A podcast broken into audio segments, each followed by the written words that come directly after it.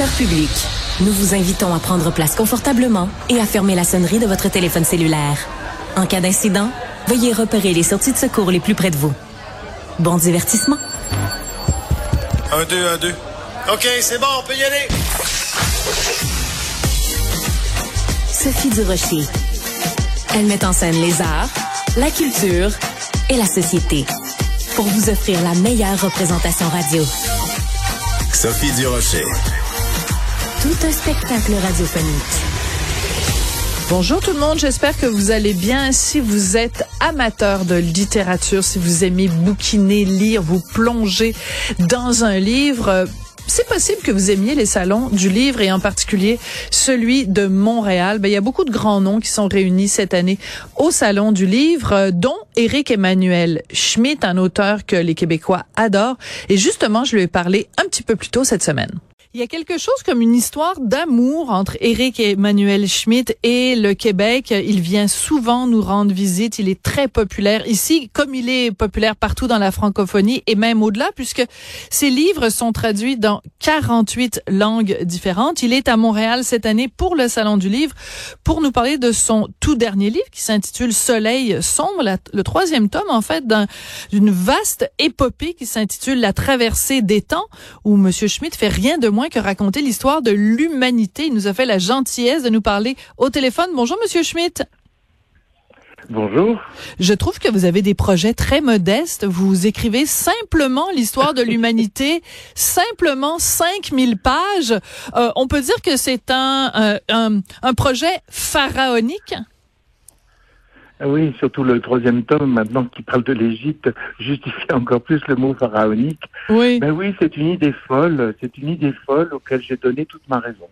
C'est une idée folle que j'ai eue à 25 ans, euh, mais à 25 ans, je pouvais juste avoir l'idée, je ne pouvais pas la réaliser. Et je m'y suis préparé quasiment toute ma vie à cette réalisation, et ça y est, maintenant j'en suis au troisième tome. Voilà. Alors c'est donc euh, vos personnages qu'on avait rencontrés déjà dans les deux premiers tomes qui se promènent. Ils sont très chanceux parce qu'ils sont en quelque sorte immortels, donc ils se promènent à travers les époques. Et là, ils se retrouvent donc euh, en Égypte ancienne, une civilisation qui a quand même euh, duré 3000 ans, une civilisation absolument fascinante. Vous êtes allé vous bien sûr en Égypte. Qu'est-ce que l'être humain, l'Homo sapiens de 2022 devrait retenir de cette civilisation-là? Ah, écoutez, je, je l'Égypte, c'est une poésie du monde. C'est une façon d'être au monde qui, qui, qui, est vraiment intéressante parce que les Égyptiens ne séparaient pas ce que nous nous séparons. Ils ne séparaient pas la vie et la mort, par exemple, mm-hmm. puisque ce que nous appelons la mort était le début d'une autre vie. Euh, ils ne séparaient pas, euh, par exemple, euh, le Dieu et, et l'animal, puisque souvent euh, le dieu était dans l'animal, comme par exemple dans le chat. Euh, il ne séparait pas euh, la pierre et l'esprit, parce que une statue était vraiment la présence réelle du dieu. parfois même, il ne séparait pas totalement le féminin du masculin, puisque par exemple le Nil euh, le Nil tellement important pour l'Égypte, qui l'Égypte c'est une oasis, hein, c'est une oasis euh, très longue, euh, entourée de désert. Le Nil auquel il devait la vie, eh bien le Nil il était à la fois puissant comme un homme et fertile et généreux comme une femme. Eh bien le Nil il le pensait comme un androgyne hum. bleu. alors vous voyez c'est cet avant toutes les séparations que va faire la philosophie grecque et le judéo-christianisme. Oui, et puis la philosophie grecque, ça va être dans votre prochain livre sur lequel vous êtes en train de travailler en ce moment. Et il y a des personnages quand même euh, fascinants. L'Égypte, c'est quand même euh, bon, évidemment l'époque des, des, pharaons, une, une femme comme euh, comme Cléopâtre. Bon, moi je suis allée en Égypte il y a plusieurs années de ça, et ce qui est absolument fascinant quand on se promène dans les monuments, que ce soit à la vallée des rois ou que ce soit à Khéops, Képhren et Mykérinos, c'est on a l'impression que ça a été bâti la semaine dernière. Les peintures sont encore très fraîches. Quand vous, vous êtes allé euh, en Égypte, comment, euh, comment, est-ce que vous aviez l'impression, en effet, de, de, voyager dans le temps euh, à cette époque-là? Ah bah, à certains moments, vous, vous vous trouvez devant des, des, des, des, restes tellement intacts que vous avez, vous avez l'impression d'être contemporain de ce que vous voyez. Et puis, et puis autrement, vous êtes quand même dans des ruines. Et c'est pour ça que qu'il est intéressant de d'écrire un roman ou de lire un roman parce que justement c'est le contraire de la ruine. Grâce au roman, j'ai pu par exemple faire revivre la capitale, Memphis. Oui. Memphis qui a été la capitale pendant des millénaires, dont aujourd'hui euh, il ne reste rien. C'est la banlieue sud de, de, du Caire. Il ne reste quasiment rien. Et, et donc tout d'un coup, voilà, j'ai pu me promener dans cette cette immense capitale et, et retrouver retrouver tout ça, les, odeurs, parce que les, Égyptiens ont inventé les parfums, euh, la sensualité, parce que l'Égypte encore aujourd'hui est une, une terre très sensuelle, sans doute à cause de la présence du Nil. Euh, voilà, retrouver tout ça euh, que parfois on n'a pas dans le voyage, par le voyage dans le temps que permet le roman. Moi, je pense que cette série de livres que vous faites, qui va s'échelonner, en fait, il y aura, je pense, une dizaine de livres euh, au total, cette histoire de l'humanité, on devrait la faire lire aux jeunes. Je m'explique, Monsieur Schmidt. Euh, je trouve, et je ne sais pas si vous partagez mon opinion, que les jeunes ont une vision très court terme de l'histoire. Pour eux, l'histoire, c'est ce qui s'est passé peut-être les 10 ou les 20 dernières années.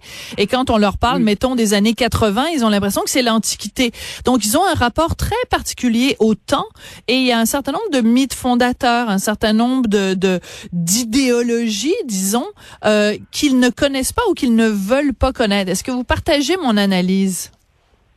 Ah, complètement, mais, l'histoire, ça s'apprend. Hein. Ça ne peut pas venir autrement qu'en lisant ou en travaillant.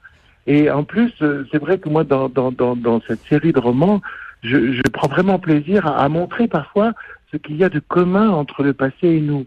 Par exemple, l'action de dans Soleil sombre se passe en partie au présent, où mon héros Noam va aller dans la Silicon Valley, va découvrir les transhumanistes, ceux qui nous proposent un homme agrandi, mais peut-être aussi un homme mortel, oui. et se rendre compte que c'est exactement la même chose que les embaumeurs et les momificateurs de l'Égypte ancienne, c'est-à-dire que, au fond, les prêtres de la religion égyptienne cherchaient la même chose qu'aujourd'hui les ingénieurs de la Silicon Valley. C'est fou. Que c'était par oui, et donc ça, ça, montre à la fois ce qu'il y a d'éternel dans l'homme et ce qu'il y a de différent dans l'histoire. Oui. Et, et, et c'est très intéressant de mettre en rapport, je pense, le, le, passé et le présent, parce que le passé éclaire le présent et le présent éclaire le passé. Oui. Alors vous avez tout à fait raison. Et en effet, dans ce dans ce livre, le, le parallèle est très clair. Il y a quelque chose aussi d'absolument fascinant, c'est que les Égyptiens donc euh,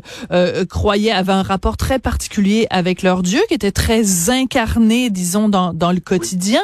Euh, et en fait, on, on aurait pu croire que rendu au 21e siècle, aujourd'hui, que les religions auraient peut-être disparu ou, ou en tout cas qu'elles n'auraient pas une telle place dans notre quotidien. Quand vous regardez le monde en 2022, est-ce que ça vous surprend des fois euh, de voir à quel point la religion, alors on pensait qu'on avait peut-être évacué ça de l'espace public, à quel point elle est omniprésente dans nos discussions?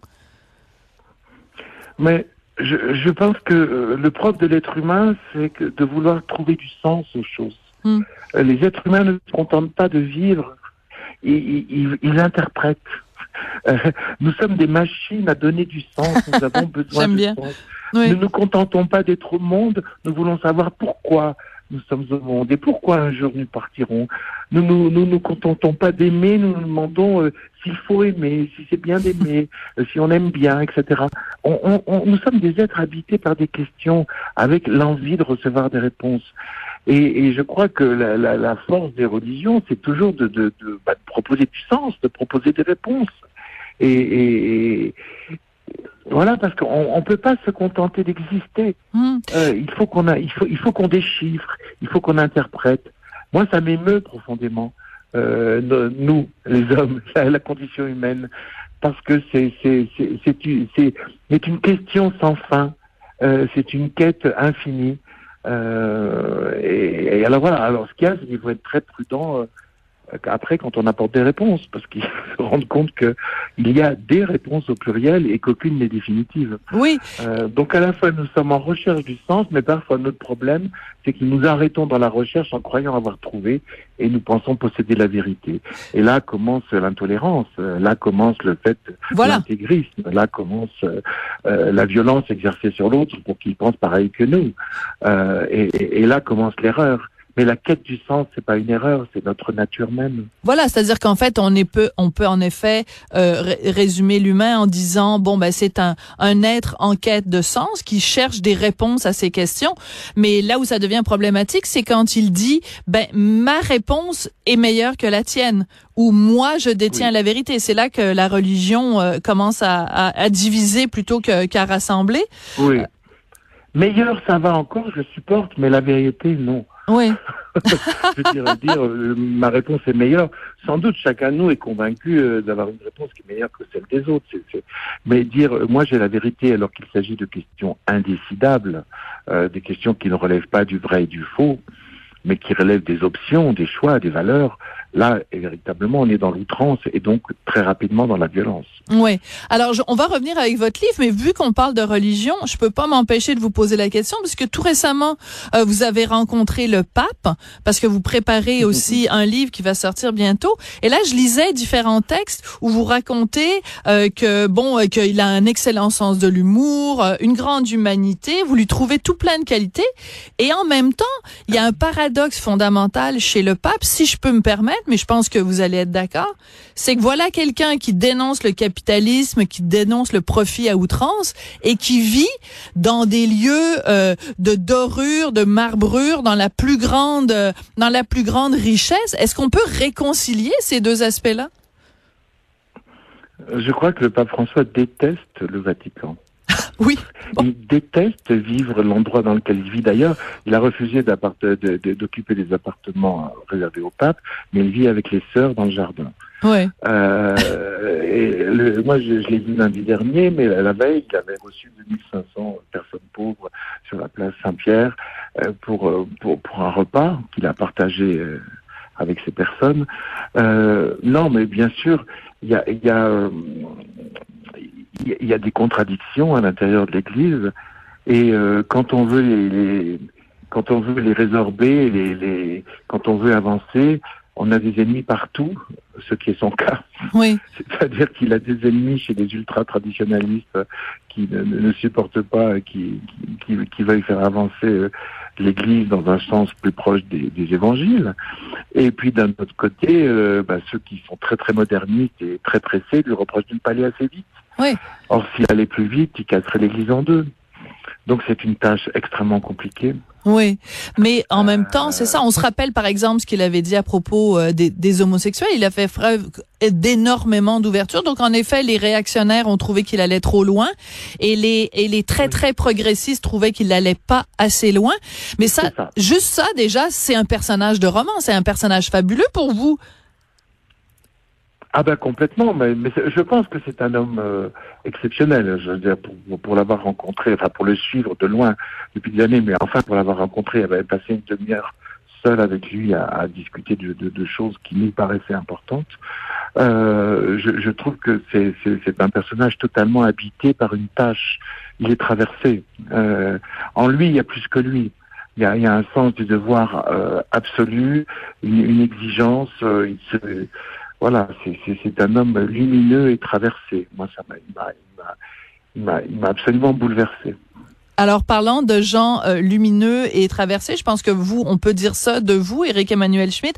En introduction, je disais à quel point vous avez une relation particulière avec euh, le Québec. Euh, vous, vous envisagez euh, aller dans un salon du livre, euh, serrer des mains, faire des dédicaces. C'est un plaisir pour vous ou c'est un, un, un service après-vente obligatoire, un passage obligé? Alors, euh, parfois. Qu'est-ce qui vous fait rire? Qu'est-ce qui vous fait rire dans ma phrase? Non, ce qui me fait rire, c'est que, en fait, c'est juste l'occasion du salon du livre. C'est-à-dire que c'est vrai que moi j'ai passé beaucoup de temps au Québec. À chaque fois, euh, je, en fait, je, reste. J'ai monté mes films, j'y ai joué. Je, suis resté pour être avec des amis. Donc j'ai un rapport au Québec qui excède le, le fait d'aller au salon du livre. et mais, mais en même temps, oui, c'est une occasion. Et c'est toujours frustrant une signature parce qu'on euh, pour, pour, pour le lecteur comme l'auteur, parce que l'auteur il voudrait savoir plus de choses sur son lecteur, et puis le lecteur il voudrait passer plus de temps avec son auteur, et puis malgré tout il y a une espèce d'urgence, il y a la queue derrière, il y a la pression, etc. Mais en même temps, euh, humainement, il y a parfois des flashs comme ça, on sent des choses on, se dit des mots qui, qui, qui, sont, qui sont importants parce que finalement on, on a la bouche près du cœur parce qu'on n'a pas le temps. On a euh, la bouche près du cœur. C'est tellement beau comme expression. Ah, je vais vous la voler, c'est sûr et certain. je vous enverrai des droits d'auteur. J'adore ça. Mais quand vous dites, quand vous dites que quand vous rencontrez les lecteurs, quand vous rencontrez votre lecteur, j'adore le possessif dans ce cas-ci. Euh, vous avez envie des fois d'en savoir plus sur lui ou sur elle. Qu'est-ce que vous aimeriez euh, savoir euh, si vous aviez, mettons, euh, une heure à passer avec un lecteur Qu'est-ce que vous voudriez savoir? Est-ce que vous le poserez, poseriez des questions sur ce qu'il a aimé de vos livres ou lui de, de sa vie, de son quotidien? Oh, ben, quand on parle des livres, de toute façon, on parle de la vie. C'est vrai. Hein, parce que Et tout de suite, euh, on se met à évoquer des, choses très très importantes.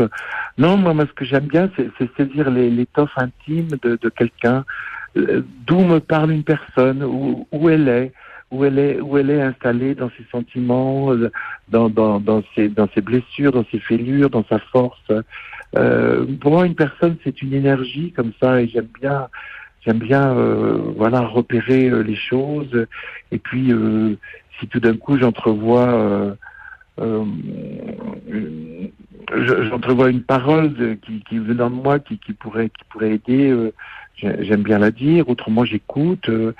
Euh, non, je suis passionné par les êtres humains, autrement je serais pas écrivain. Ouais. Est-ce que est-ce que vous pensez que en toute personne, parce qu'il y a des gens qui disent ça, il y a des gens qui disent je peux arrêter n'importe qui dans la rue et si je lui pose les bonnes questions, cette personne-là pourrait être l'objet d'un roman parce que tout le monde a une histoire avec un grand H qui mérite d'être racontée. Est-ce que est-ce que vous pensez ça vous aussi? Moi, je pense qu'il n'y a pas d'imbéciles, il n'y a que des relations imbéciles. J'adore. C'est-à-dire que parfois on est. J'adore ça. Je pense que parfois on n'est pas capable. Voilà, on n'est pas capable d'être en rapport.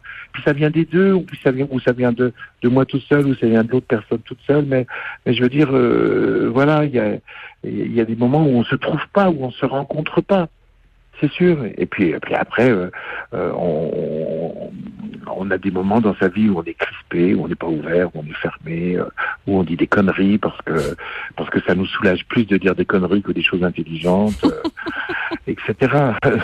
Bah alors j'espère que je vous ai j'espère que je vous ai fait dire des choses relativement. enfin, moi, je suis sûre que vous avez dit des choses intelligentes. J'espère que mes questions étaient étaient au moins un petit peu à la hauteur. Ça a été vraiment un plaisir de vous parler, Eric Emmanuel Schmitt, et je pense que au Québec, on est choyé de cette relation privilégiée que vous avez euh, avec nous. Et merci d'être venu nous présenter euh, votre dernier livre, Soleil sombre.